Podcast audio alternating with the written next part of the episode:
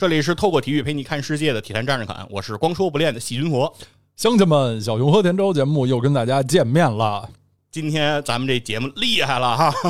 是这个体坛战士侃和小熊和田周的一个并机联播啊！哇，太光荣！对这个经历，其实在去年大概也是这个时间，对，哎，发生过一回发生过一回 啊。对，关于这个欧洲杯的这个前瞻的环节的时候，特别愉快，哎，做了一次关于英格兰队的这个前瞻。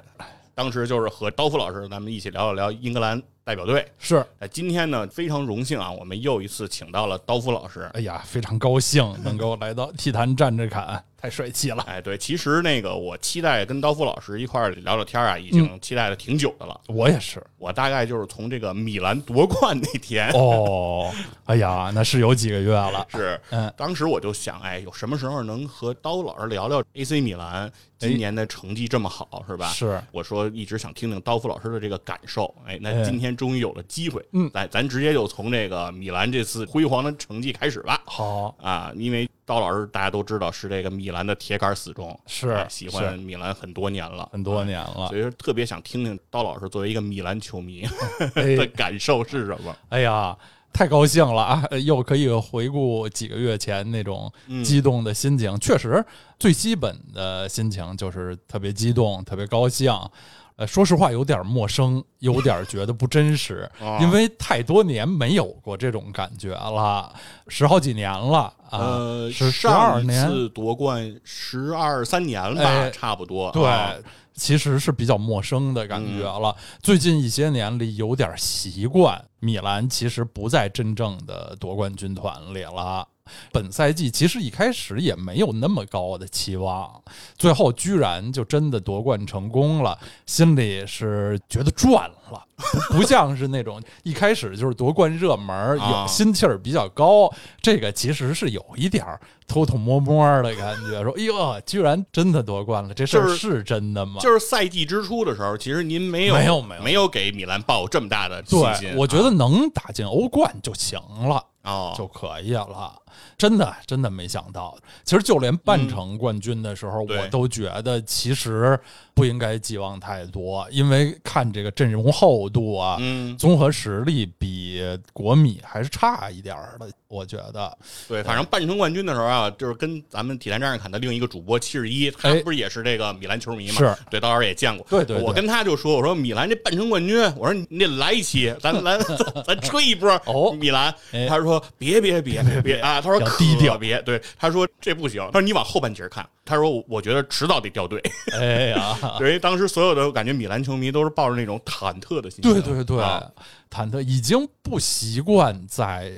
夺冠军团里，而且在最后几轮还保有真实的夺冠希望，真是不太习惯这种感觉了。这是一方面，心情觉得有点不真实；另外一方面，在一开始夺冠之后那几天兴奋激动过去以后吧，我个人的心情还是比较快就恢复了平静，不像是。我打一个和这个成鲜明对比的比方啊，就是二零零九年北京国安得中超冠军，那真的是激动的，可能是我一辈子关于自己支持的球队夺冠最激动的一次，字面意义上的激动，就那那次夺冠以后就真的落泪了，哭了，嗯。因为以前从来没得过啊，这是一大问题。永远争第一，对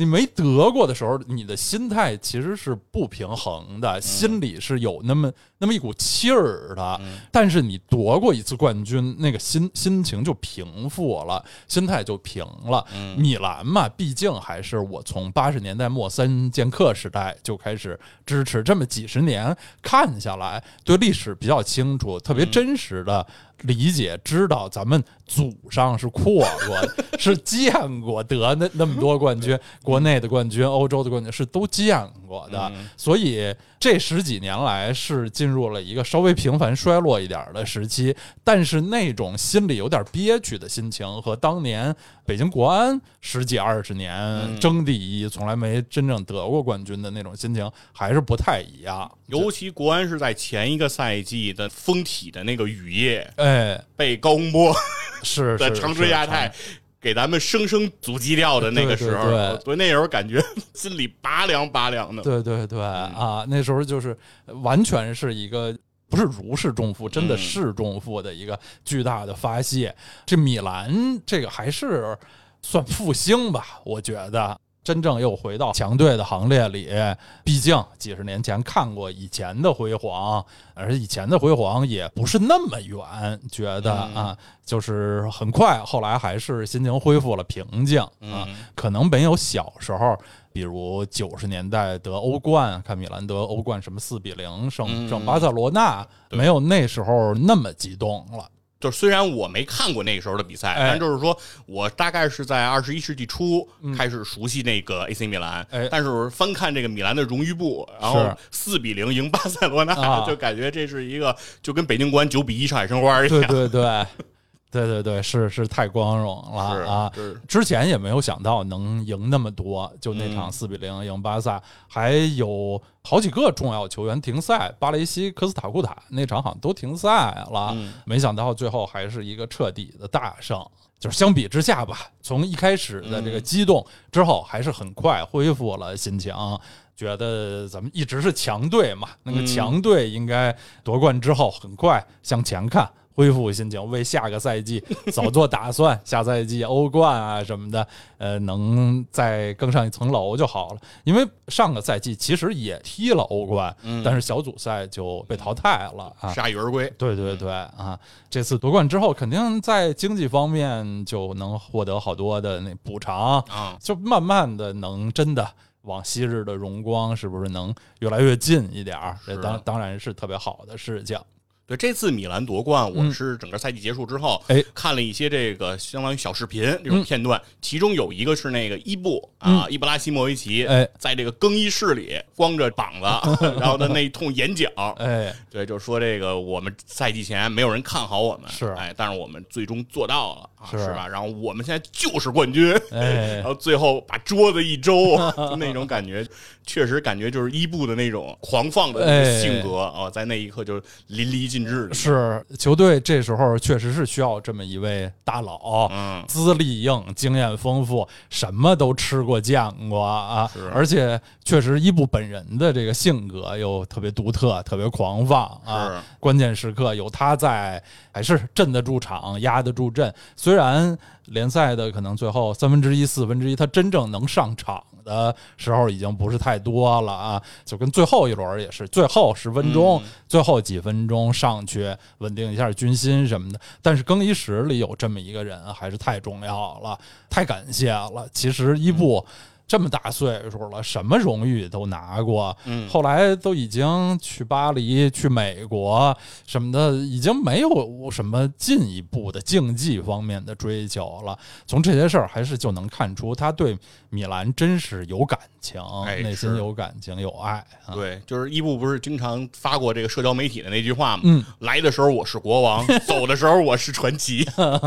对，确实是在他。效力的任何一个球队，他都是那种首屈一指的这种角色，哎，大佬是。而且我觉得，确实伊布也说出了球迷的这种心声。对，就是整个赛季其实虽然是冠军，哎，也是半程冠军，对。但是这个赛季过得并不是轻轻松松，哎，舒舒坦坦、平平坦坦的拿到了这个冠军。对，其实每一步都如履薄冰，是，都是小心翼翼的。有可能说，以伊布的性格，在整个赛季虽然。性格很狂放，很大奉先是吧？这这种这种风格，是。但是其实他也在压抑自己的感情，对对。所以在那一刻，他这个等于是压抑了这一赛季的这种东西，在那一瞬间爆发，是非常动人啊，是非常动人。是在那一刻，虽然我本身已经不算是一个米兰的死忠球迷了，嗯啊，或者说我现在目前看球这种状态，就是已经不是任何一个球队的 这种死忠了，哎。但是那一刻，其实还是挺感染我的，对对对。尤其是像米兰今年的夺冠，嗯，在这个夏天，其实还发生的事儿，就是在英冠赛季，然后我们升班马当中，嗯，哎，我们看到了一支上古的对对传奇球队，对，诺丁汉森林 是是这个 罗宾汉的故乡，真是上古传奇。就是中央电视台八十年代末的时候，曾经以那时候当然不是英超了，还是英甲精华的形式引进他们。的一些节目在可能是中央一台啊，中央二台晚上八九点钟那种黄金时间播出。我那时候还上小学，看一些呃那时候还不太熟悉的英格兰球队的名字，印象最深的就是诺丁汉森林队，因为这名儿实在太怪了，而且他们的队徽是一株小树，对对对特特别可爱，就是显得很萌，不像英格兰好多球队的那个队徽就跟他们贵族的那个文章似的，对对对，家族的那个勋章，对对，比较比较复杂，比较古朴一些。而诺丁汉森林是一棵可爱的一个小树，一个特别具象的一个标志，对对对，不是一个规则图形，对对对，就是觉得这个太好玩了，然后就觉得那些英格兰球队有些名字。挺怪的，什么谢菲尔德星期三 队，谢周三，对对对，别的国家都没有这种名字，真的是上古的传奇球队啊！是，然后等于是这么多年，终于是再一次登上了顶级的舞台。对对对，我觉得当时我就是感觉，就是因为我是也是赛后看的那个，他们最后附加赛应该是赢的哈镇，嗯，打进了英超，然后当时现场所有那个诺丁汉。的森林的这种球迷，哦，我全都那种热泪盈眶的那种感觉，就是啊，血脉喷张啊，就是感觉那一刻他们肾上腺素都 极大的被调动的那种感觉。对我一直觉得做一个非顶级联赛球队的球迷是一件。挺苦的事儿，嗯，因为有可能啊，你这一辈子都看不到你的主队打顶级联赛，这个挺痛苦的。那不像是顶级联赛球队，就算你是一支保级球队吧，但每个赛季你能和那些最强的球队、世界一流的球星过招。你如果是永远是一支英冠球队、一支西乙、意乙、德乙的球队，那你可能就几十年。不光看不到你的球队打这个最高水平的比赛，在你的主场那些最有名的球星你也看不见。我反正我就打个联赛杯啊，可能你碰见人家了，但是人家那个明星都不上。对对，我就是有的时候设身处地的想，这种二三级联赛球迷的这个心情挺不容易的，过得是挺不容易的。终于能够回到顶级联赛，那种那种激动的心情是太幸福了。对，而且相对米兰来讲，我觉得就是诺丁汉森林那是真正叫祖上阔过。是，我觉得可能大部分的现场当时非常激动的这些球迷，都可能没有真的看过诺丁汉森林在这个欧洲大杀四方的年代末。对，那那些球迷可能已经就是大部分都已经无法来到赛场了。如果 如果还还能看的话，可能也只能在电视机前头看一看了。是是，就是之前我们前一阵。聊过好多关于哈利波特的这个话题。哦，哎，里面其实讲到了一个人啊，就是这个哈利波特最好的这个朋友哦，罗恩·韦斯莱。哎，他这里面因为哈利波特里面有一项堪比于咱们现实世界足球的这种运动，哎，叫魁地奇。奇啊，对，它里面其实也有魁地奇的职业联赛。好。啊，然后这个罗恩·韦斯莱他支持的魁地奇的比赛就是队伍，嗯，他叫查德里火炮队。嗯啊，但这个队伍是个什么情况呢？是说在一百多年前，这支队伍非常的强，说拿过二十一次那个魁地奇的联盟杯，哎，但是上一次夺杯就是一百多年前，对。但是呢，说呃，罗恩呢至死不渝的说是这支球队的死忠，嗯啊，当时我就觉得这种感觉让我挺感动的，就是说一支球队他一百多年没有再取得辉煌的荣誉了，嗯啊，他他已经很多人会淡忘这支球队了，或者我们说一支些强队的时候都。捋不到这支队伍，然后他这个队伍里可能也没有什么真正十足的明星了，哎，对，但是他依然去选择这支球队来支持，是，而且他会觉得说这支球队依然能够代表他这种性格，是吧？一直这么多年我不能去问鼎，但我依然奋斗着。我依然坚持的这种坚守，其实也和罗恩这个角色在《哈利波特》这个书中他的形象，我觉得非常契合。就是有的时候，我真的是有这么一种感觉，就是你选择支持一支什么样的球队，嗯，其实是体现出你对这个世界相信什么。一定是的，一定是的，一定和球迷本人的性格什么的都是有关的。对，所以说，因为道老师是一支这个米兰的这个死忠嘛，对我还是想从这个米兰的死忠的角度，想跟道老师交流。嗯，从您选择支持 AC 米兰，然后和您的性格或者说和您的生活之间，它有什么样的联系和链接？嗯，其实最简单的原因还是因为我开始看球比较早啊，中央电视台转播意甲是最早的，从八十年代那时候录像播出，然后每周的集锦播出。那时候虽然一开始吧，我记得八六八七年。好像米兰并不是最强的，尤文图斯啊、那不勒斯啊什么的啊，嗯，因为有普莱蒂尼、马拉多纳什么的。但是后来呢，对我来说，就是最有号召力的是米兰三剑客出现了，古利特、范巴斯滕、里杰卡尔德。这三个人当时出现的时候，给我的感觉就是他们都不是地球人，尤其是古利特和里杰卡尔德。那时候咱们中国小孩没见过这种发型的人，就是那个编的那个小辫儿小辫儿啊。古利特人称为辫帅啊，而且他们仨又都特别高，就。一米八五以上，接近一米九吧，平均都是这种的身高。因为荷兰人就是世界上平均身高最高的那个国家，最高的人是啊。然后那时候八十年代后半期了，意甲联赛可能已经比较注重它的商业包装啊这方面的事情。我记得米兰好像给他们拍了很多这个宣传照、明星照之类的，让这三个人站在一起，像一个现在想都像一个一个组合一个。乐队似的，那那种男团，对对，一个男团 啊，我就把幼小的我心灵给震撼了。我说这些人怎么？长得这么和以前见过的人不一样，像天神下凡一样。呃，这个小辫儿太有趣了。然后后来又发现他们其实踢的特别好，对我有特别大影响的一个足球的片子啊，是一九八八年的欧洲杯。后来那届欧洲杯的官方纪录片儿，后来在。肯定也是在八九九零年左右吧，引进到了中国。我记得当时中国好像是有一个叫做什么体育电影周或者体育纪录片节这么的一个活动。如果不是有这么一个活动，中央电视台可能还拿不到那部片子。但后来就拿到了那部片子，在中央电视台播出，就就引起了轰动，因为是用电影胶片、电影的方法来反映那届欧洲杯。的事情就是，它有大量的拍摄观众席、广告牌，就是场外的这些内容，是一般咱们转播比赛光看场场地里的内容看不到的。然后电影的镜头那些剪辑什么的吧，又感觉镜头离这些球星特别近啊。然后电影镜头的质感就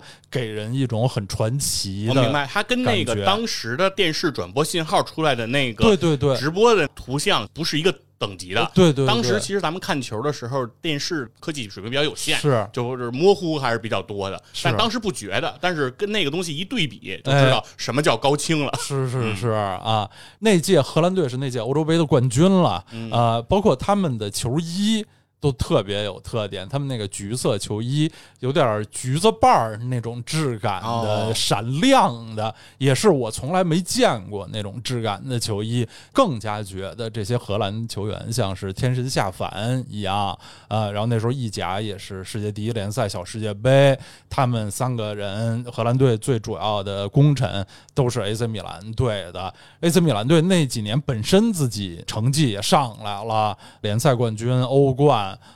后来，尤其是丰田杯，嗯，那时候丰田杯在咱们国家影响挺大的，对，就因为时间合适，对对对，就是礼拜天，都是礼拜天白天，所有人都能看。上午，在日本东京国立竞技场吹着歌哨啊，看这个欧洲冠军和南美冠军的丰田杯，就是欧洲的冠军联赛的冠军，当时还不是冠军联赛，当时叫冠军杯，冠军杯，欧洲冠军杯冠军和南美解放解放者杯冠军，然后在东京要碰一下，是。当时这个。的感觉。对，因为是丰田汽车赞助的，是。叫丰田杯。然后现场会停一辆丰田的车，哎，每次比赛他会评选一个最佳球员，对，MVP，然后他就可以把车开走，车开走，都是这么传说了。虽然从来也没见他把车开走过，但是从解说员到报纸什么的媒体的介绍，都是说谁谁谁开走了丰田车，对感觉这个人都不去更衣室洗澡，对，直接拿。车钥匙走了，是是是是，就是因为呃，米兰在八十年代末期这些成绩好，然后球星核心球员又帅气，嗯小孩儿都是崇拜强者啊。啊，我相信应该是没有什么人。刚开始看球就刻意去喜欢成绩不好的球队，大家都是崇拜强者。那那可能是给自己找不痛快是吧？别人都是从积分榜的前面找球队，然后咱从后边找这十九二十的，咱挑一个。呃，尤其是非家乡的球队了啊。如果是家乡的球队呢，没有选择这种你可以随便选择的比较中立的情况，随便选择的外国球队，大家一般都还是喜欢成绩好的球队。我也。是那时候就喜欢米兰了，嗯，对，就是说冠军粉其实很正常，就现在很多人可能一听就是说冠军粉就觉得不高级，嗯，是吧？你是因为这个成绩好才选这个球队，对吧？你显得 low，但其实我觉得这是一个正常心态，对。一个是大家崇拜强者，一个是确实大家看这些强者踢得好，在美学上，在运动方面他们水平高。小孩儿肯定是没法不喜欢的。我觉得所有运动项目都一样。为什么 NBA 的球迷，中国最早启蒙的球迷都喜欢乔乔丹啊？喜欢公牛，那因为人公牛成绩好，乔丹打得好。对，当然人也帅，有明星气，那就肯定就是粉丝越来越多。是啊，其实我喜欢米兰，就是这么一个。比较简单的原因，没有太特殊的原因。然后总的来说，我对意大利足球一开始就有感情，因为我小时候特别小的时候，第一次看世界杯是一九八二年的西班牙世界杯，那时候意大利队是冠军，嗯啊，是我记事儿以后我知道的第一个世界冠军。那他。就是占了这个便宜。我记事儿的时候，他就是世界冠军，所以我对意大利队、对意大利足球就比较有感情。各种因素结合到一起，成了 AC 米兰的球迷。其实我的同龄人，呃，像我这种的情况是非常多的。就像是 NBA 球迷，年纪大一点的，大家都是公牛的球迷、乔丹迷，后来变成科比迷、湖人迷。因为那时候米兰成绩好嘛，是啊，就喜欢米兰。那他很容易就吸引到很多的粉丝的这种支持。对，确实有一件事，就是您大概喜欢了米兰，可能不到十年左右的时间，就迎来了米兰的一个低谷期了。哎，对，那个是在九十年代大概的一段时间，就是相当于三剑客逐渐淡出这个视野之后，应该是先从巴斯滕。算什么英年早退？对，因伤退役。对，然后说第一个因为背后铲球，对，然后导致他这个因伤退役之后，其实米兰就开始有一个衰落的一个时间。对对对。对，其实那个时候我其实是挺关键的一个时期，就是那个时候如果按照惯常来说，因为毕竟还都年轻嘛，都是小孩儿，其实是很容易说我换一个球队喜欢不就好了嘛，对吧？当时意甲有那么多崛起的这些豪门，对吧？换一个拉齐奥，换个帕尔马，我觉得都可以。对，但是为什么就是您？没选择换呢，嗯，我觉得这跟人的成长都有关系，就是小孩儿逐渐长大吧，对这个世界的了解加深了，上学他逐渐发现，呃，世界上不是所有的事情都会如自己的心意的，发现世界上很多事情是其实自己是无能为力的，你只能接受，就是像看球这事儿是。最最明显的一个例子了，尤其是当咱们支持的是一支国外的球队，都不像是如果支持的是家乡的球队，你去主场为他们助威。你可能真的为他们的胜利起到了百万分之一的作用，或者你去他的专卖店消费啊什么的，你穿着主队的球衣，拿着他的围巾在街上招摇过市，可能真的起到了一些宣传的作用。但是如果你支持的球队是一支万里之外的一支国外球队，你有任何的行为对他是不会产生任何的影响，也帮不到他的。我小孩儿呢，从小长大。这跟在学校里上学、交往，逐渐有一点社会化的过程。小孩儿会逐渐发现，好多事情是自己改变不了的。就像有的科目自己不喜欢，嗯，就是学不进去，成绩就是不好。或者有的时候你努力，觉得自自己努力复习了很长时间，但最后考试成绩不尽人意。那个时候呢，我觉得我我的人格就稍微成熟了一点儿，逐渐开始理解自己支持的球队会输球、会衰落这件事儿了。最基本的还是四年一届的世界杯，这么一届一届看，你会发现你支持的球队。经常是不太行的。像我最支持的国家队，意大利队、巴西队，在那几届世界杯也并不是都很顺利。像意大利队连续 N 届世界杯都是倒在互射点球上面。作为一个其实也很小、还很年轻的人。懂得了，就是这个世 世界上不是所有事儿都能呃遂你心意的这么一个真理。就是通过足球，其实在教我们一件事儿，就是接受不完美。对，接受不完美，接受失败。就是所有的事情，其实不是说都能事事尽如人意。哎，我们可能只能付出我们的努力。然后，甚至到今天，其实我有时候也会想这个事情，就是说。其实有的事情就是到今天，其实我可能还都没有完全想明白的事儿，但是我逐渐再去接受它的一个事儿，叫做完成比完美更加的重要。对，很多时候，比如包括我们做播客节目，包括我们做任何工作上的事儿，有的时候其实可能想的是说。我今天要做这件事儿，我就要把它做到最好，对吧？要不我就不做，对吧？我做，我今天就他妈奔着名动天下去了，对吧？今天，对我觉得就是不把他们都震了，我今天这事儿我就不算，对吧？但是呢，事实上有可能就是因为你过于关注到某一点之后，其实你整个事情的完成度。会差了很多，哎，然后整个这个系统其实没有去给它搭建好，那最后其实你会发现，不如说你把每一件事情就像一个木桶，你把它都搭上，是它最后至少它能盛水，哎，对，虽然你有一个板子是名动天下 特别高，但是你这个玩意儿是个废柴，就是没有用，对。但是我也是在逐渐在接受这一点。其实就像您说的，说就算是这支球队它没有能够每次成绩都非常好。但是其实这也是生活的一个现实的一面。对，而且我觉得，嗯，足球这项运动吧，尤其能很好的体现这一点，因为足球进球少啊，它时间比较长，进球少。我从小。当时也有大人啊，就跟我说：“你为什么，比如不是更喜欢看篮球、排球、足球进球这么少？”小时候我其实都不太能用语言来形容这种感觉。后来我妈曾经跟我说：“说你特别小的时候是一个特别闹的孩子，就是在家里。”很难坐下，特别浮躁，总是蹦蹦跳跳的，很难坐下一件事儿连续干上几分钟。但是后来你喜欢看球了以后，你就老实多了，你能在电视前很长时间的看一场比赛。呃，我我就想，为什么这个原因呢？就是。看足球一开始，咱们都是会被精彩的射门、精彩的进球吸引。咱们看的那个过程中，就想看到进球。但是你看一看吧，你会发现进球挺不容易的。你为了看到那个精彩的进球，你得看他前面的那些那些铺垫、组织、准备，然后。逐渐你就被这些东西吸引了，最后的这个进球如果有，那当然是非常好。但是在这个中间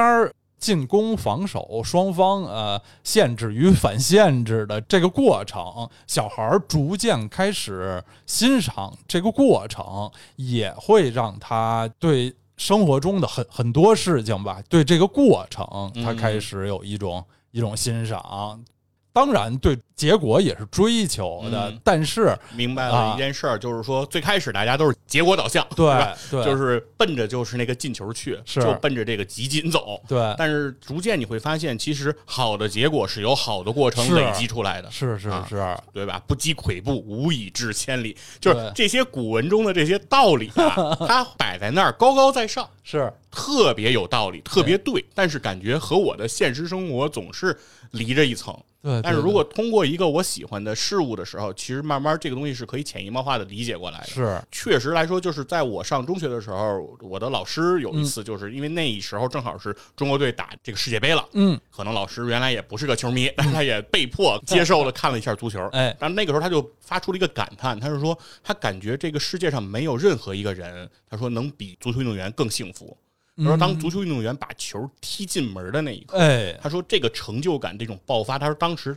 虽然他不懂足球。”但是他说我感同身受，说如果我是他，我也会那样疯狂。就为什么要脱衣服，然后 怒吼？他说我特别能理解这个东西，就是因为平时如果我们普通人在生活中可能是需要积攒更长时间，对对对，你可能需要呃年复一年的努力。然后能够取得一个成就。那个时候你的这种感觉，因为它是因为是一个漫长过程，它其实是逐渐在这个过程中是被消耗掉的。但是在足球场上那个比赛，它就是一个九十分钟的时候，是在那个短暂的时间把这东西爆发出来。他说这种刺激，这种感觉，他说他是觉得他们是特别幸福的。哎，是就跟我我相信咱们咱们小时候踢球，咱们进一个球都会特别幸福，甚至好多年以后自己心里偷偷回忆起来，心里都会倍儿美，就想到自己进球的时候那种幸福的感觉啊！而且我刚才想到，呃，佛指说的一个，刚才老师说啊，在那个球员在九十分钟的时间里，呃，我想到足球这项运动还有一个比较特殊的就是，它基本上是一个时间固。定的项目，他说九十分钟，基本就是九十分钟。当然会有一点伤停补时什么的，但它不是像比如排球、羽毛球、乒乓球这种是计分制、计分制的。网球这种，如果这个分数没没拉开，没打到那么高分的话，时间可以是无限的。对，网球太可怕了。对对，网球。最长的一场比赛不是正好赶上那个世界杯嘛？啊，然后说是世界杯的第一场比赛开始了，那个网球在打，然后中间那个应该是比如说十点的那场哦，他们就在打，然后十点那场结束了，然后十二点那场开始打，然后他们还在打，然后等到三点那场开始打的这场网球还没结束。对对对对，完就是温网就会有这种情况，完全可能。长盘就是一个非常痛苦的。温网还经常下雨，然后打好几天什么的。我就觉得足球这种运动给小孩儿呢，还有一个这个时间的观念。当时对我来说，它有一个意义，就是一场足球大概一个半小时。我小时候的电视上的直播其实少，好多都是叫实况录像，其实就是就是录播了。它真的就占一个半小时。那时候电视上广告也少，呃，我就会帮助我更好的计划时间，因为小孩儿。呃，还是主要任务是学习。家长其实不愿意小孩那么多时间看电视，然后小孩呢就会和家长讨价还价，说我今天早早的把作业做完了，我看球。然后家长会问你看多长时间？我说这球就是一个半小时，或者他那个呃射门集锦比赛精华就是半个小时，是一种特别有谱。的时间，就跟后来咱们这些年大家都是看美剧啊、看英剧啊，什么比较多，会注意到他们美国的他这个电视上时间的安排都是整点儿、整个小时，这种一块儿一块儿，半个小时的剧就是半个小时，一个小时的剧就是一个小时，它不太会像是咱们小时候翻什么广播电视报上面写一个节目播出的时间是。九点四十七，这这个在美国是不可能的。他们播出的时间永远是整点，所以时间呢，永远是以一个模块的形式存在的。而足球它这个时间基本上是以模块形式存在，它不会无限的延长。多年后，我想啊，有点像我我小时候帮助我能以这种模块的形式来。提前计划时间啊，番什么番茄时钟的那个感觉，对 对对，是是提高高效的这个这个方法是对。另外，我觉得高夫老师为什么能是一个学霸，是吧？成绩这么好，然后英语这么的牛，其中一个原因，我后来突然我才想明白。半场足球比赛时间是四十五分钟，正好等于一节课，所以刀夫老师是可以从小就训练这个四十五分钟保持高度的注意力集中。其实要愣说的话，英语学习，我后来英语学习的一大。动力吧，一大鞭策我的动力也是，我觉得这样我会能看到更多的外电的足球报道，听懂他们的解说，足球广播，看他们的一些足球的专注什么的，这一定是巨大的一个激励。学外语，我到现在也是跟呃年轻的朋友，我的晚辈说，就是你学外语，你一定你还是你心里得有一个你的兴趣点，就是好多小朋友喜欢恐龙，嗯。我说你外语好了，你可以去看英语写的有关恐龙的书，有关恐龙的电影，那肯定比光看中文的视野要开阔了好多。呃，我觉得这样会比真的纯粹学外语有动力的多。哎，是之前这不是那个英语老师许岑那会儿，嗯，给大家讲这学英语，我就记得他说，就是学英语首先解决一个问题，哎，干嘛用？对。比如说，你说我今天要学英语是为了考试，他说那这个就不是目的。嗯他说这个你没有意义。他说真的是你得想明白是你要干嘛用。他说他教过一个四十多岁的一个阿姨这样的人，说从零开始学英语，嗯，但是他说他学的速度非常快。他说大概三四个月的时间，他就可以达到就是日常和外国人日常生活的这样一个对话的水平了。人家目标明确，他为什么可以达到？其实他说谁都可以做到，但是大部分人做不到。原因就是因为说这个阿姨她马上要移民了，就是啊，他要到那边生活，他得买菜，他得去交什么水电费，然后去银行，对这些事儿都跟他息息相关。是他特别想知道就是我生活中现在说的这些话，我到时候怎么说，人家会怎么回我，我能不能听懂？他说他必须得在这个时间内掌握，如果掌握不了，到那边他生活会痛苦。是，他说那很快他就是能学会。他说如果你能找到这样一个目标，你就可以。其实我觉得足球是一个很好的媒介，对对，因为毕竟啊。有一个现实，就是我国足球水平，它不是在这个世界上居于领先地位啊，这是一个非常大的现实。就是如果你是一个乒乓球迷，可能你说我通过英语，然后，哎，对，激发我学英语的兴趣，可这事儿可能不太容易。是，对，因为因为毕竟最牛的乒乓球选手都他都得说中文，是对吧？您看那个福原爱、伊藤美诚啊，这些这个日本乒乓球选手的东北话都。非常的流利，因为就是东北话是这个乒乓球的这个 最高殿堂语言，是吧？连连那个说是中国香港队那个现在队内的交流。也是东北话，就是连粤语都不行，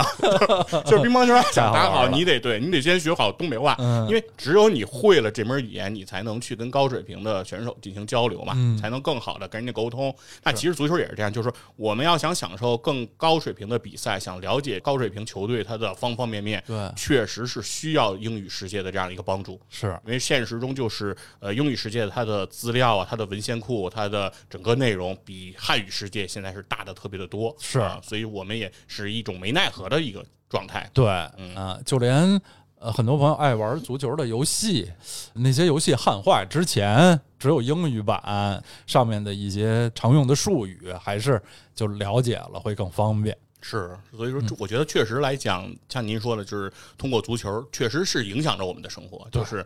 不是说我们看球纯粹其实是在那九十分钟里在看球，是。对，就是九十分钟之外，你的很多生活其实是被这九十分钟所影响着的。对对啊，我觉得这而且这种习惯很容易是会从你的幼年小时候一直维持到你成年，然后甚至以后，就是可能很多的时候，我们在这个互联网的世界里，认为球迷这个群体年龄没有那么高。就是觉得就是在互联网上比较爱发声的呀，比较爱组织活动的，可能永远都是年轻人最活跃。是，但实际上并不是年龄大的人他不看球了，或者说他不喜欢球了，不会，只是他的表达变弱了，他逐渐可能渐渐的就是不愿意多说话了。就是比如说这次米兰夺冠，像刀老师。比较成熟了，高兴一下，然后这个心情就可以平复过去，对吧？然后到互联网上，米兰是冠军，对，就是第一次看到的人，就是已经心情是不一样，已经不是那个感觉了，对。但是它其实依然是在影响着这个生活的，必须的。是。那接下来其实有一趴这个话题，我觉得是非常好，因为我特别羡慕刀锋老师这个旅行的经历。哎。哎，刀锋老师是到这个世界各地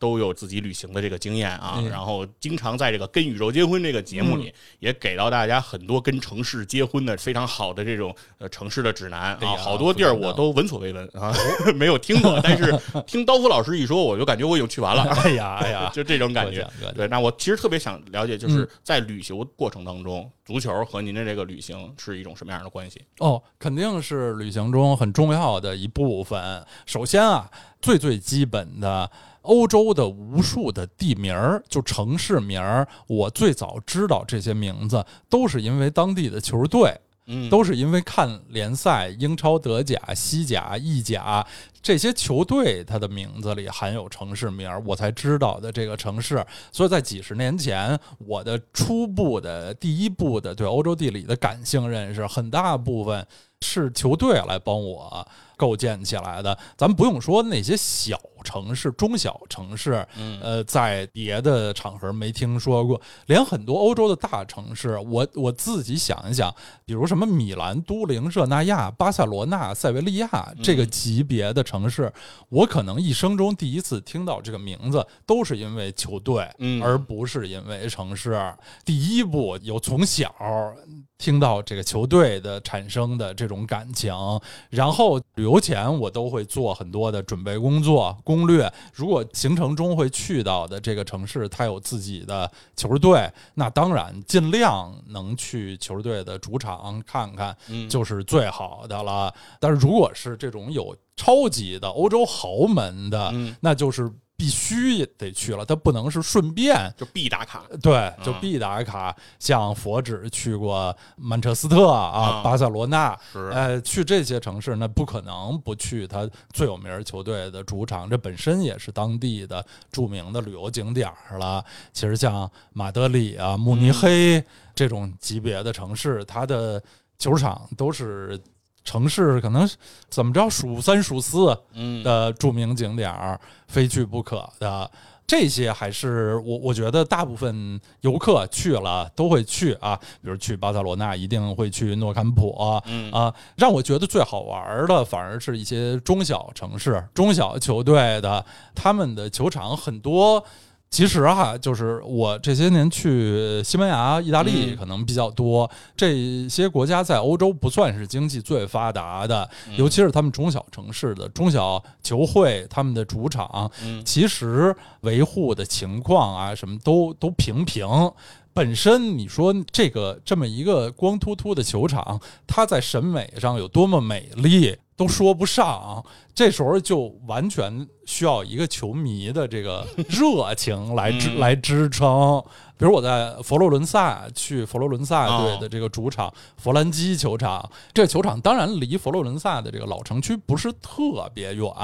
但它也也还是在郊区，它不在那个大家都去旅游都去圣母百花大教堂旁边，都是不可能，是不可能 有那么大地方，因为那个佛罗伦萨的老城区车都进不去，对对对，它都限流的。是欧洲的这些老城都是寸土寸金，不可能有地方建球场。球场肯定是至少会在近郊，呃，尤其是现在的那些比较大的城市、比较有钱的球队的球场，就都是在远郊了，像。马德里的这个万达大都会啊，就特马德里竞技的主场，对，就特别远了。比如我那时候去里昂，里昂队的新主场就离城市非常远了。后来就就没去，因为太远，我就只去了他们的旧主场。但实际上，球队现在已经不在那儿踢球了，相当于什么仙农坛？仙农坛，对，就一模一样，就去了仙农坛了。而那些小一点的球场，像我刚才我说的佛罗伦萨的这个弗兰基球场，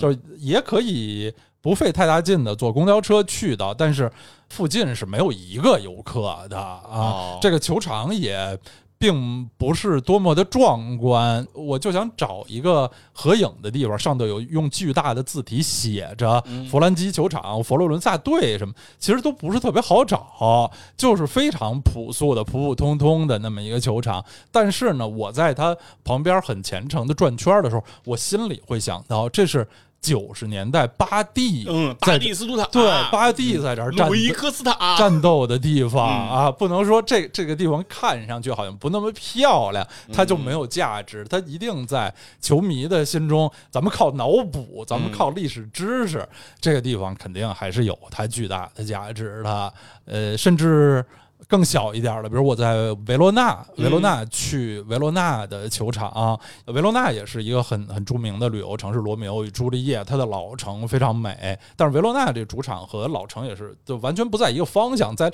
另一边都是比较新的这个居民区那边的一个空地里，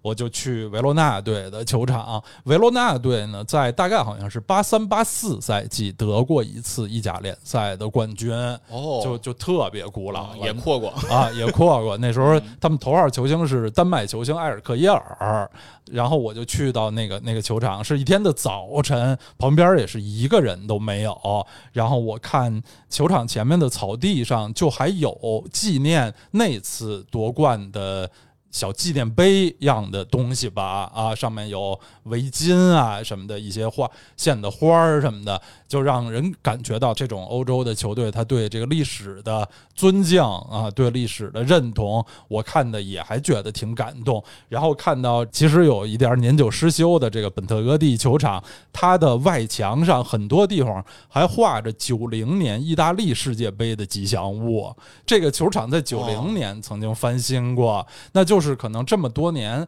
三十多年也没有再翻新过，就上面画着的九零年世界杯的吉祥物依然在，还在历史杯。定格了一样是吧？就是感觉像是一个老照片，然后被压了一个膜。对，就是后面的人，后面的球场管理者也不会去想把它涂掉。我觉得那种感觉就像是，如果前几年工体还没有现在推倒重修，咱们去工体发现工体上还画着熊猫盼盼的感觉似的。嗯，就是有这种时代年代感的那种。对，有年代感的球场也挺有意思。是，反我是觉得，呃，因为有球场，因为是球迷，对，所以有的时候在旅行的时候，确实能能给大家带来一些意外的惊喜。嗯，啊，我有。几个这种比较意外的经历，就是比如说是你去老塔福德看球，嗯，啊，或者去参观诺坎普，我觉得这种算刻意为之，就是说我就是奔这去的，我我这行程里我早早就写好了，这一天我我在淘宝上买好球票，然后我找人家去领球票，然后我要进去看球，嗯，就这个是我提之前都已经安排明明明白白的了，哎，这是我。必然要经历的事儿，是其实是我是有有期待的啊。嗯，那这个我们一会儿再聊。但是我是觉得有些这种意外惊喜，其实给了我很大的一个触动。我在这个英国我自驾的时候，嗯，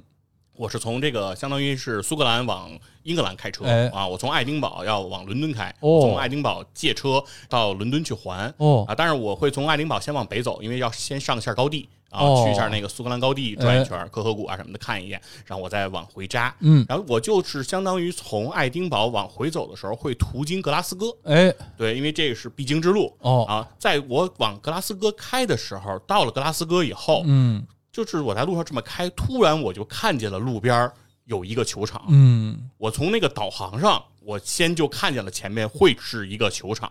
体育场的那个样，因为一个椭圆的那种感觉出来了。我说：“哎，这是应该是个球场。”但我那个导航没有标这是什么球场。哦，对，但我离它相对比较近的时候，我发现。那个是格拉斯哥流浪者的球场，哎，因为格拉斯哥其实就是两支球队，对，哎，凯尔特人和格拉斯哥流浪者，流浪者是。基本上这两支球队就是苏超的统治者，是，哎，其实苏超基本上你就知道这两支球队就够了，哎，轮流坐庄，对，像这邓迪什么的，那是因为我们有中国球员去，我才知道，对，否则我们也完全不用知道他，哎，对，但是在我的这个印象中，就是格拉斯哥流浪者，我从来没有特别关注过他，我知道他在苏超非常的强，对，偶尔能打一打欧冠，然后出现一下。但是我忽然就觉得，这是我既熟悉又陌生的一个地方。对我可能是说，在我真的看到这个球场之前的十几年，我就知道这么一个。地方也知道这么一支球队，但我从来没有想过我会到他这边，所以我就特意到了那个球场附近，我就把车开下去了，从主路上开下去，对我就围着那个球场的外围的那个路在那儿转了一圈然后我说我看一眼这个球场的整个感觉，是，然后反正我看了一圈呢，我感觉这个球场的那设施呢不是特别好，就是感觉确实不是像那种顶级球会的那种风格啊，对，但是呢，感觉上旗帜啊、标志啊还是挺丰富的，嗯，能够知道这是一个对有很多。球迷喜欢的这样一个球队，然后在外场我也看到了一些球员在训练，但可能不见得是他的一线队，有可能是预备队之类的。对，然后我就稍微转了那么一圈，然后再继续往前走。哎，因为开车挺枯燥的，就是我可能那个时候自驾一天至少得照着三四个小时这么开，但是中间转了那一圈之后，在我后面要再开那两三个小时，就一直在回味这件事儿，就是觉得哎后边开的也不那么辛苦了啊，就是感觉书本上的知识变成。了真的啊！从此就有一个感性认识了，就回忆起来还是都会觉得很亲切。第二次这种意外的经验，是来自在圣彼得堡。哦，我到这个圣彼得堡玩的时候，它圣彼得堡有一个地方叫夏宫啊，当然听着跟颐和园似的，它也叫夏宫啊。这个地儿，在它这个夏宫这个旅游线路啊，挺有意思的。它是相当于坐车到夏宫的正门，然后你就开始往里走啊，观览那些建筑啊，这种园林，对，很好看。走到最尽头，它是个码头最后是在从码头坐船再回彼得堡的市区。哦，它是这么个项目，就不走瓦河，它是不走回头路的。那太太美了，太好了。对，所以它是一直是这么个状态。所以我在里面玩啊，走的过程中，最后刚坐上船的时候，我已经有点累了。然后当时我跟我媳妇一起，她那个首先就是上了船，船一忽忽悠悠嘛，一开她就很快睡着了。就是我也快要睡着了。但是就在这个船往前开的这个过程中，突然我看到了这个河边儿，嗯，有一个球场式的建筑，哎。然后我再仔细一看上面的旗子和标志，泽尼特，对，是圣彼得堡 泽尼特，对，是，对，当年这个也是名震欧洲的这个土豪球队，是是是，对，也是去年。欧洲杯、一八年世界杯都是场地之一。是，然后当时我就觉得，哎呀，这个球队这，因为我在之前我知道圣彼得堡泽尼特，但我也没有想过说我要去看这个球场，压根儿没有往那儿想。而且在那个船上，我已经快要睡着了。对，那一刻就突然就醒了，我就开始瞪大眼睛，我就船虽然在走，我就顺着这个这个目光，我就不离开这个球场，我就想多看他一眼。哎呀，这就是圣彼得堡泽尼特。哦，那个球场挺大挺好的，好像是是比较。新的看不到里面啊，因为只能看到外围的围墙。对，是，但是感觉整个装潢的那个感觉是比格拉斯哥流浪者的球场要不好不少，好不少啊。但是具体里面状态其实确实看不太清楚，而且很快也就过了。对，所以说本来呢，其实这件事儿呢到这儿就结束了。哎，但是最后在我临离开圣彼得堡那一天。我在路上路过了一个泽尼特的球迷商店。哦。啊，如果没有那一瞥，没有那一次的那个相交，我这个球迷商店我可能不会进哦，因为这个球队我也没有那么知了解他，没有那么熟悉他，对我何必呢？但是因为我看了那一下，所以我就特意进了那个商店，买回了一个围脖哦，对，因为当时我。在圣彼得堡的时候是蓝色的，是十一的那个时候，那会儿彼得堡已经比较冷了，嗯，正好我说围买个围脖也能在这儿用上，嗯，哎，就买上了一个围脖，挺好，挺好。所以我觉得这两次其实给我的一个惊喜还是非常大的，就是因为如果你不是球迷，那我就会跟我媳妇儿一样，嗯，就在那个船上睡着，对对对，然后醒来之后说到了 下船，这个经历就是你不会感觉到有什么损失，因为你不知道。对。对，但是呢，如果你有时候你会感觉你比别人的收获多了那么一是啊，是是是，就是这种感觉啊，你对这个城市的了解就又深了一层，比大家更多了一层，就是嗯，所以说这个是给我一个比较大的、特别好的这种感觉和体验。然后另外一个呢，其实是说真正到了这些球场，嗯，看球也好，参观也好，其实真正的那个主环节。比如说去博物馆，嗯，一层一层的看，然后去球迷更衣室，当然这个体验非常好，嗯，这个体验是卖票的嘛，就是对，这这是肯定。如果你是对你是一个球迷，绝对值回票价，哎，对你不会觉得亏，嗯，一定是非常好的。但是我觉得是有一些小的细节，其实是反而能给我留下更深的印象。哦。对，尤其是我在老特福达看球啊。之后。我记得我是给您发过一个照片对对对，图片就是这个老特拉福德这个球场的外围，哎，它有很多地砖，嗯，橙红色这个地砖上面每一块砖都刻着一个名字，哎，对，都是英文的这个名字。是。我当时还特意拍了几个这个名字的照片，哎，我当时特别想知道砖上刻的这个名字。到底是什么哦。啊？然后，尤其是我还特意找了一个拍的比较清楚的名字，嗯，因为我觉得刀夫老师这个足球百科全书 知道的也是是查对各种肯定多查，因为其实我是在互联网上查过地砖上的名字究竟是什么，众说纷纭，就是什么说法都有。对对对，有是。有的人说他是球迷，嗯，就是比如说你对俱乐部有什么特殊的贡献，比如说捐了钱了，捐了钱了还是咋地的，对，就给你把名字。刻在那个地砖上，然后还有的人说是曾经效力的球员、哎职员这些名字，说不清楚到底是什么。我就特意找一个，反正也是陌生的名字，我就问这个刀夫老师。哎，当时刀夫老师应该是给帮我查了一下，说是很早之前的一个效力过曼联，对，好像是很短暂时间的一个球员的名字。是对，然后当时我知道这个之后，那我就大概确认，就是说应该是可能是在曼联有过工作经历的。人，哎，对吧？相当于说入职过的，对对对，员工，对对，他都会拥有一块刻着自己名字的底砖。哎，对，我觉得这个其实是给我一个特别大的一个震撼和一种感觉是什么？就是比如说我看曼联的比赛，或者是我到球场去看，其实包括你说去看那个慕尼黑道这些地方，嗯，它其实很多的认知是你之前是可以帮你建立好的，嗯，就是在你去之前，你可以在网上看到很多的这种攻略，嗯，看到很多的人告诉你说球场到底什么样，然后而且你看曼联的比赛呢，大概其实它也就是电视上的那个样子，对，它也就只是说你离得更近了，然后你能看得更舒服，然后你能体验到说，呃，英国球迷他的球场的文化，就从头到尾他们就不停的唱歌。啊，声音特别的大，然后你在球场外的肯德基都能听得见。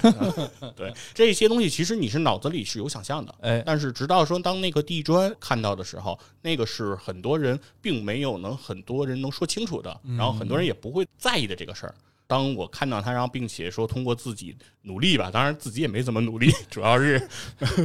委托刀夫老师努力。然后你把这个谜解开的时候，你会觉得说，你对这个球队也好，你对足球这件事情也好，其实有了一个进一步的一个认知，是一定是了解到了，就是说别人不知道的那些东西。然后你会了解说，一个球队，比如说曼联，它是一个豪门，它相当于其实如果对比到今天来说。我们现实中的人不是球员的话，那这就是一个顶级的五百强大公司。对，之所以他可以从一个比如铁道工人，然后这样组成的这支球队，嗯，然后逐渐发展到今天的这个规模，然后在这个世界上拥有他的一席之地，哎，那他其实是有他一个比较独到或者是为人称道的这种企业文化的。是的。那他的企业文化究竟是什么？其实有的时候我觉得不见得是说老特福德建的有多么的漂亮，或者说他买了哪些的球员，那可能真的就是那。地上的那些地砖，这样一块一块累积而成。这个球队之所以能够走到今天，其实是每一个在这里工作的人他付出的他的这个努力。他们就像这一块一块砖一样，里面有的人的名字，比如说这些什么鲍比查尔顿啊，像埃里克森、福克森，像这些人是名垂千古，对吧？一个是 Sir，对，一个是 Sir 查尔顿，这是曼联的两个看台。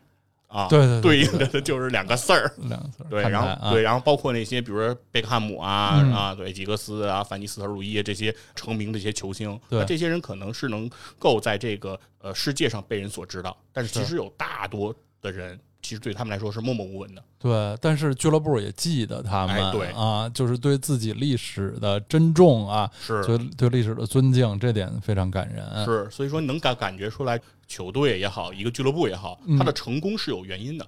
啊。对，它背后其实不像咱们想象说，你只要砸钱买来了什么样的球星，对对，最后就能积攒出这个底蕴。是，我们经常说这个豪门底蕴，豪门底蕴。那个时候就在想豪门底蕴它到底是什么？是有可能其实不见得是球星多辉煌，球场多豪华，嗯，可能真的是地上的地砖，你能不能记得？曾经为你付出的这些，对对对对，太好了！咱们老说什么十年树木，百年树人，其实真的是百年树俱乐部。一个俱乐部能延续这么长时间，它的经营，它跟它当地的这个社区、这个城市之间搞好关系，它对自己各方面的呃形象的宣传啊，都是非常值得。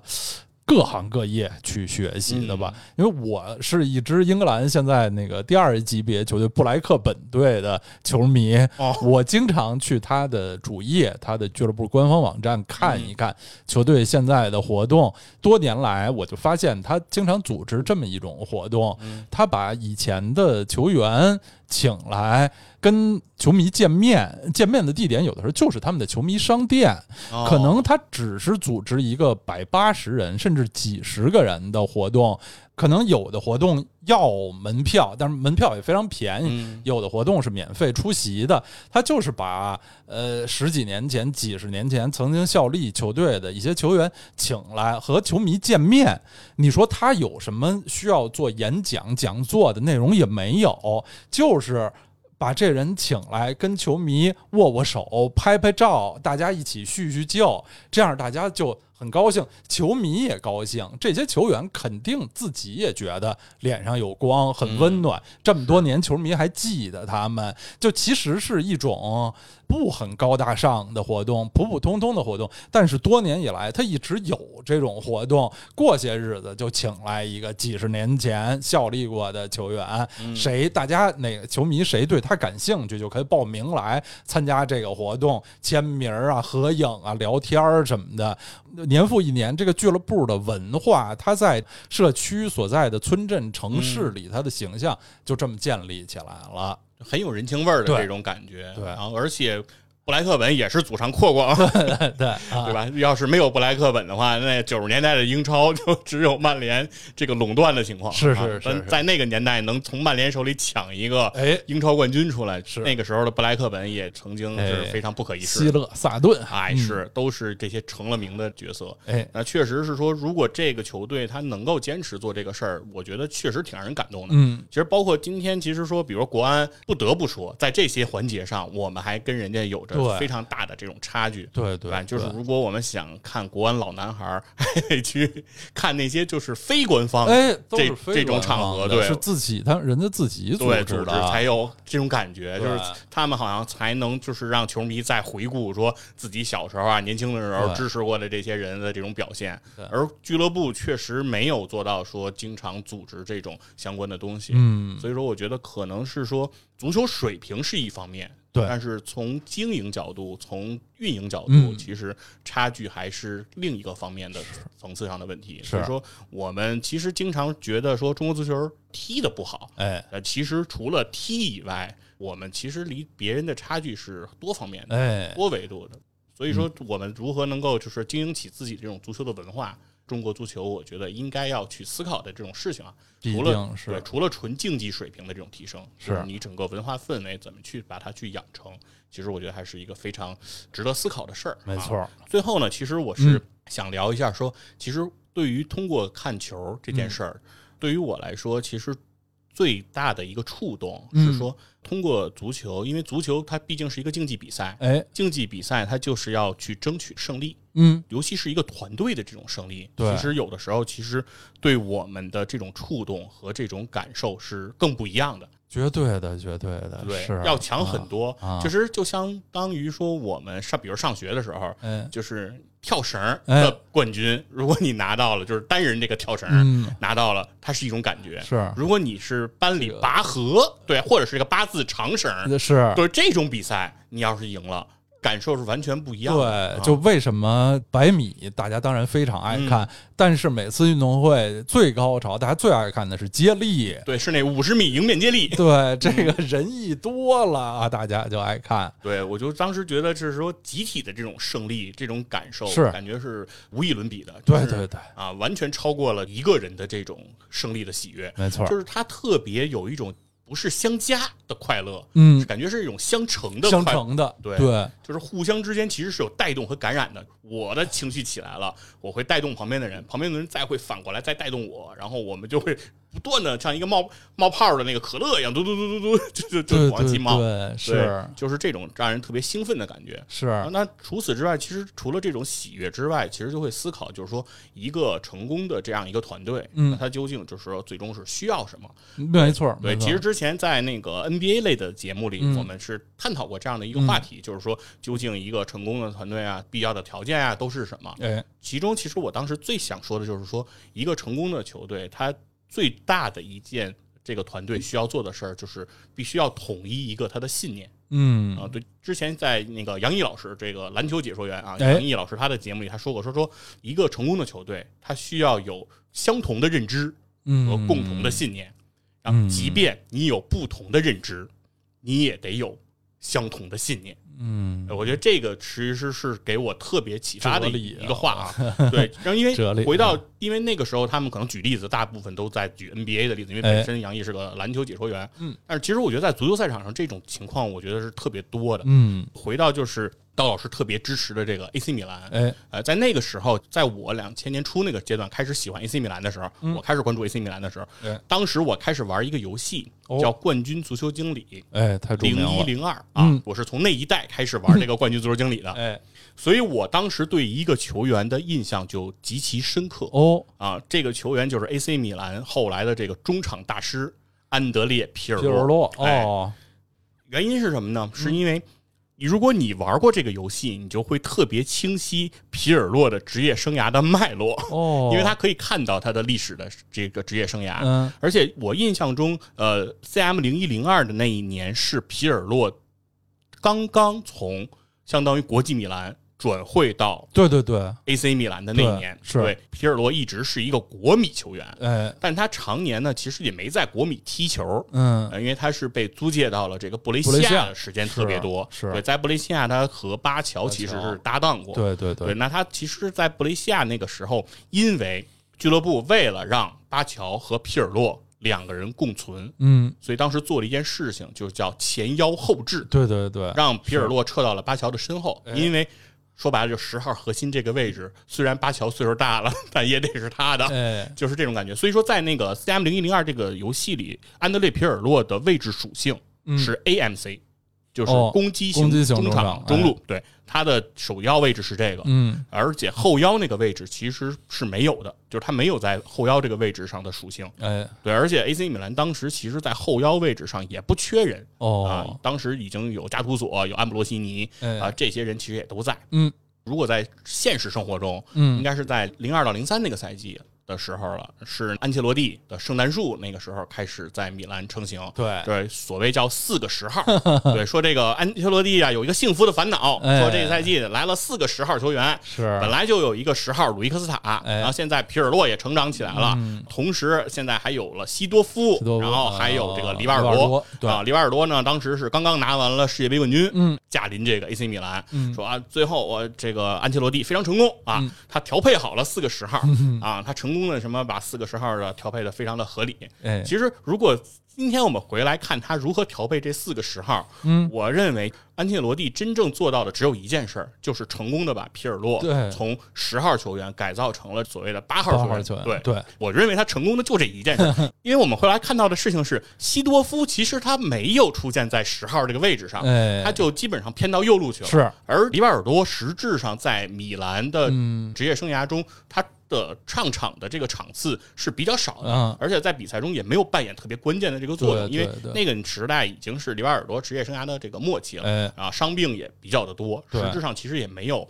表现的特别的出色。是，而为什么会把皮尔洛当时从这个十号到八号呢？其实还有一个原因，是因为当时雷东多的状态。没有当年那么好了，哎，对，哎，所以说米兰是需要有一个中场调节器，嗯，所以皮尔洛他具有这样的能力，所以他就做到了一个成功。但是我的感觉是什么呢？是说，因为以我对皮尔洛他职业生涯前期的理解，就是他在意大利青年队也好，他整个的职业生涯的过往在布雷西亚也好，其实他都是那个十号的球员，嗯，就是他这辈子有可能从他刚刚开始踢这个业余比赛啊，青少年的这个足球学校。他可能就是那个球队里的十号，哎，他就是球队里的前场核心，是，哎，他就是这支球队的灵魂，嗯，哎，他就是这支球队的大空翼，是吧？他一直是其实是这样的一个角色，哪怕他说是在国际米兰，他当时踢不上，他需要去布雷西亚，但依然其实还是把他当十号来进行培养，是。啊，都知道觉得他有朝一日应该是意大利国家队十号的接班人，嗯，所有人应该就是对他都是抱有了这样的期许。而皮尔洛自己其实应该也是有这样的认知，说我就是一个真正的十号，嗯，对。但是到了那一年的 AC 米兰，当安切洛蒂告诉他说你要真的后撤，而且这次后撤不叫前腰后置了，不是说临时的客串一下，在后面真正防守还会有人帮你补，真的是要把你戳在这个后腰，而且可能这就是未来你职业生涯的发展方向。哎，对，就那一刻，我认为其实你如果说。呃，你告诉我说，当时的皮尔洛有认知，说我是未来的后腰的大师，我未来就是那个一脚传球，然后决定比赛乾坤的那个世界级后腰。嗯，我觉得你要说他当时就有这个认知，我是不能相信。我认为这一定是一个不同的认知。嗯，就是安切洛蒂的认知和他的认知一定当时有冲突。嗯，但是在那一刻，其实皮尔洛我认为就是选择的叫相信。嗯，球队需要我承担这个角色。那我在这一刻，我就去做球队需要我做的事儿，嗯，因为这是一个集体项目，这个球我靠一个人踢得再好，我也赢不下来，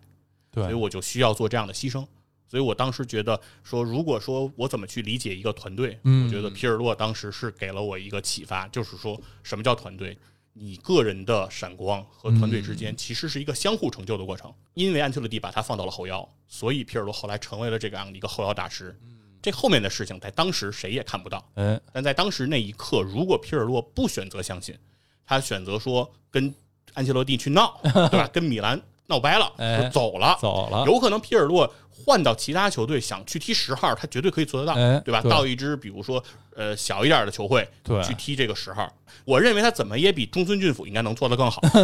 对吧？去雷吉纳，那他一定能踢上那个十号。是，但是他没有去做这个决定。我觉得没有做这个决定，呃，是他最后未来能够成为大师的一个先决条件。嗯啊，然后第二个呃，同样类似的一个故事，其实是。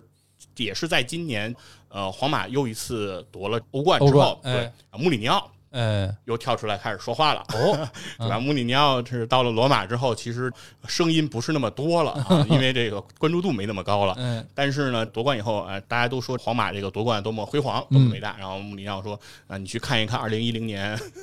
国际米兰的欧冠，哎，是怎么得的？哎呀，当时这这一番言论，说又把人带回了那个回忆，那一年的。国际米兰，嗯，踢球踢的那叫一个难看呀，完完全全的就是百大巴啊，铁桶阵，然后最后投一个啊，基本上所有比赛都是靠这种方式赢下来的。对，然后但当时那支国际米兰里的球员，嗯，并不见得都是这种球员。对，其中有一个球员，我觉得给我的反差和触动是最大的，是那一年是埃托奥刚刚从巴塞罗那对转会到的国米，对，埃托奥。当时我就在想。埃托奥他在国米踢的这个足球，嗯，是不是他喜欢的足球？因为我们经常说足球风格，嗯，我们经常说踢自己喜欢的足球，漂亮的足球。那巴塞罗那的足球大家都知道是什么样的那种风格，对吧？叫踢踢塔卡，对吧？这个是整个拉玛西亚就已经开始训练的那种风格，对吧？什么脚下生花，水银泻地，对吧？一直都在这么搞。哎，他到了这个国际米兰，开始说要求的就是埃托奥，你站中卫。这场比赛我们的阵型叫十零零啊，埃托奥现在你的位置是左中卫，因为在实际比赛中，埃托奥确实是站过中卫的这个位置，就是因为全是后卫，大家都都压在这个后场。那个时候我在想，埃托奥他是一种什么样的心境？当时的那支巴塞纳应该也是宇宙队那个级别了，对，那个时候应该是里杰卡尔德那个是那个时代了，对，那那个时代的埃托奥他来到了穆里尼奥的帐下，让他做这样的事儿，对吧？我不管是在。巴萨还是在喀麦隆？嗯，我什么时候会要去站门里防守呢？不可能有人能这么要求我。但穆里尼奥他就这么要求，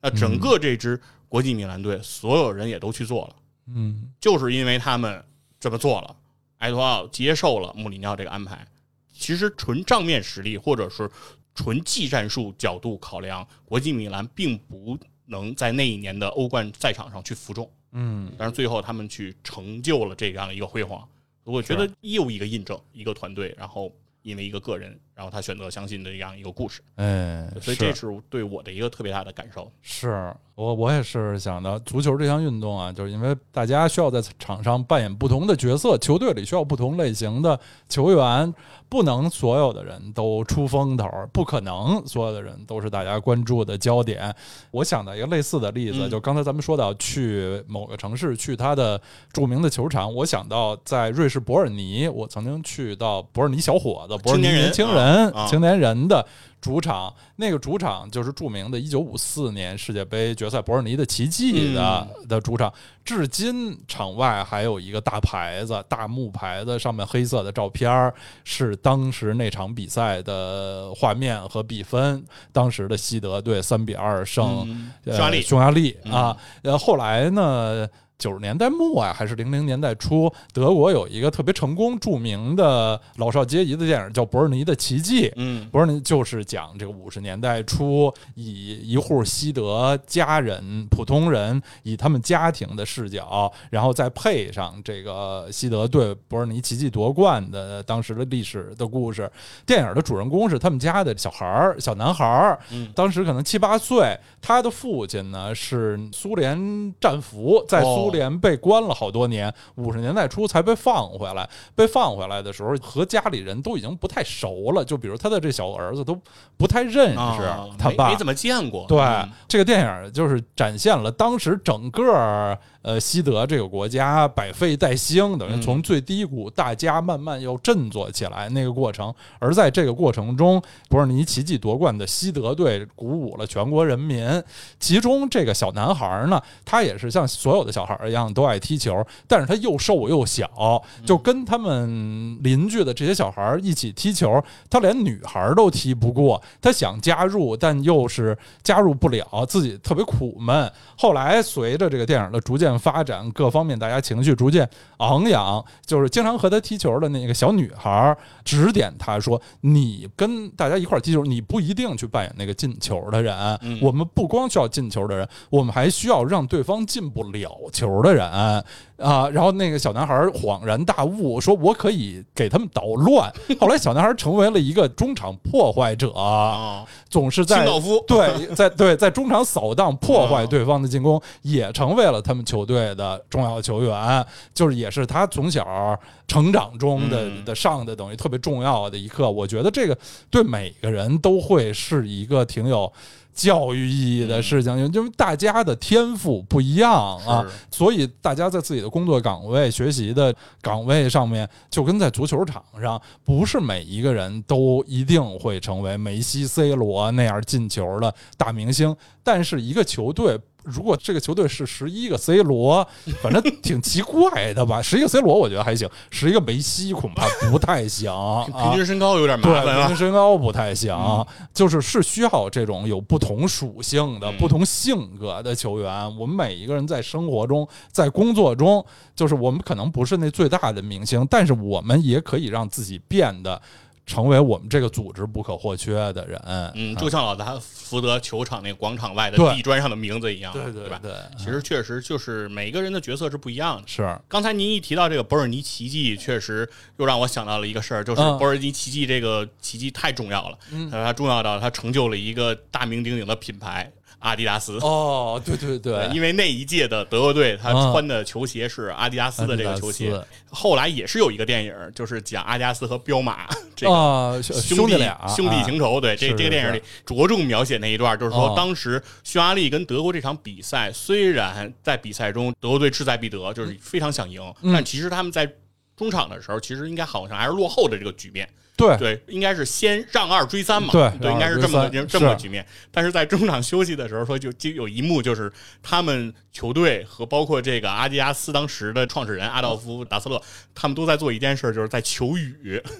哦，对对对，因为当时天气预报说啊，这场比赛中要会下雨，但是一直没下呢。对，要等到中场的时候，突然这个雨下起来了。因为当时是这个阿道夫达斯勒是给这个阿迪的球鞋有这个雨钉，因为他是可以把鞋钉拧下来，换更长一点的这个钉，在这湿滑场地上能够抓地更牢，有这么样一个黑科技。但是当时的匈牙利队的那个鞋钉它是死的，它不能换，所以这个时候说我们现在再加配上这个，然后再加这场雨。我们一定能赢，我觉得给了一个特别强的一个心理暗示吧。其实说回来，真的这个长钉能起到什么作用吗？也未必啊。但是我觉得这个心理暗示很强。对，而且当时的呃德国那个状态，就是西德人或者说整个德国人都太需要这样一场胜利了。是，其实这个可能就会说的更大一点，就是说足球它这项运动不仅仅是在影响一个个体，嗯，它其实可能真的有时候会影响到一个民族，是整个一个国家国家的士气。在西德那个时候，就是二战作为战败国，对，其实当时整个欧洲可能都百废待兴，是。可能都是满目疮痍，但是德国当时的景象肯定是在欧洲是一个最差差的一个状态，因为你作为一个是战败国，你不仅仅经济受到了崩溃，你整个的人的尊严，你的整个民族的这种气质。都其实受到了极大的打压，对，而且当时整个因为二战，其实德国的这个年轻男性人口，哎，是一个人都少了多少，是一个大幅度的这个下降，嗯，而且当时又长期的其实是在被盟军，西德就是被盟军了，就是被美国来掌控，是，其实有一段时间基本上就是以配给制。来去生活，对对对，然后当然东德方面情况也好不到哪儿去，对，被另一个阵营控制。大家其实当时那个状态就是已经有那种失去自我的感觉，嗯，对。然后直到说博尔尼奇迹的那一刻，让德国人，我觉得这个民族重振了自己的一个信心，就是德国人在足球场上我可以赢，那我其实在我的任何事情上我都不会输。嗯，所以他终于开始有民族的信心，开始重新建立。我觉得，其实，在二战的时候，纳粹的那个想法是德国人思想上的一个极端。嗯，但是在二战之后，马上把他们就打到了另一个极端。嗯，其实，在那个时候，感觉德国人就是不撞南墙不回头，撞完南墙回头就撞北墙，就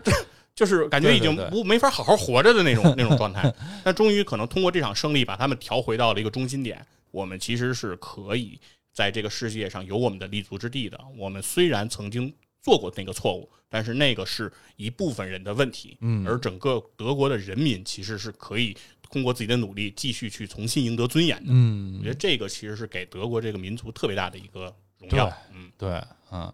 刚才说到这个雨战啊，其实到现在也是，就是强队和弱队踢球的时候，如果雨战肯定会消解一下双方的实力差距。如果球场地上很泥泞，那肯定是擅长打地面配合的球队吃亏。相对来说，体力更好、打法更混的球队，没准就能浑水摸鱼。嗯，对，就是场地要一糟糕了，对，天气一不好了，强弱的这个技术差距。就被拉平了，对对啊，就大家现在都发挥不出来了，是。对，就是相当于我把我的这个短板给弥补掉了，对对，剩下的可能就靠拼了，是，嗯，所以他们求雨，嗯，印象是很深。对，当时那一幕也给我挺大的这个 印象，就是开始求雨，孔明借东风，是，反正也是上天的一个眷顾。对，对我们之所以称它是奇迹，就是因为它难得嘛。嗯，对，如果它要是常见就不容易了。是，对，是。但是也可以回到那个年代，会去想说匈牙利足球当年是多么的强。对，对，对，对。当时横扫横扫欧欧洲，是普斯卡什啊。当时我记得中国足球队也是到这个匈牙利去学习，哎，跟他们学习。对，所以所以说。中国足球，他们老一说起来就说什么我们学巴西，什么学南斯拉夫，其实不是，我们最早学匈牙利，是是，谁强学谁，正好又都是社会主义阵营的，啊，其实我们确实学的挺多，是，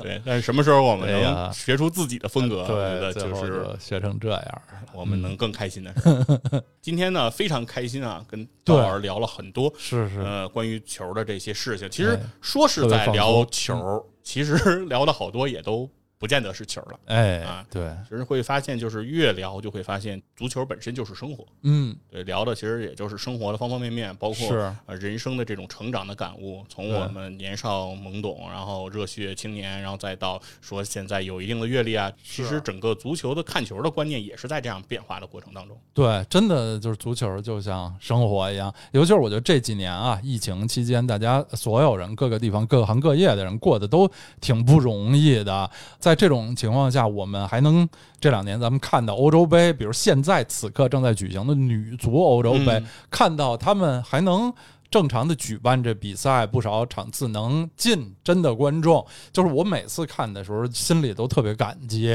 感谢这些组织者、这些球员，真的把这个比赛办成了，让我们这些球迷能看到，能够享受到其中的快乐。就是已经已经非常满足了，大家很佛系的，就是现在还能有球看，有球看就非常高兴了啊！也不是有那么多的期待，你说一定要求自己支持的球队夺冠，一定要什么这些这，我觉得人的心态也是会越来越平和，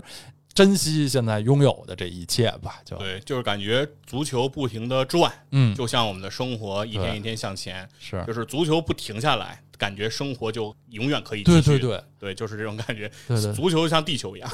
对吧？一直在转。是 是是，其实这个这个我们就是期待着，就是说，因为足球，所以我们其实对每一天就会有新的期待。对对，每一年就会有新的期待。真的 是，真的是，就是一个赛季完了，就你就又对下个赛季有期待，又会关注转会市场，你支持的球队会有什么新人来，新的变化，就是永远对未来是有期待的感觉，就像是咱们上学的时候。永远是对下个学期有期待的。一开学发了一些新书，大家心里想：哎呦，这个学期物理我要好好学。你看这书是新的，对对对。但但是毕竟人上学就这么几年，小学就六年，中学就六年，而这个足球的联赛的赛季。理论上说应该是永不终止的，对对对，它会一个赛季一个赛季的进行下去，你永远对未来会有期待，会有希望。对，所以说就是如果你喜欢了足球，你的人生不会麻木，对，你会永远对未来有着期许、是盼望。那这种感觉可能随着年龄的增长，你可能逐渐会对周遭的事物逐渐不那么敏感，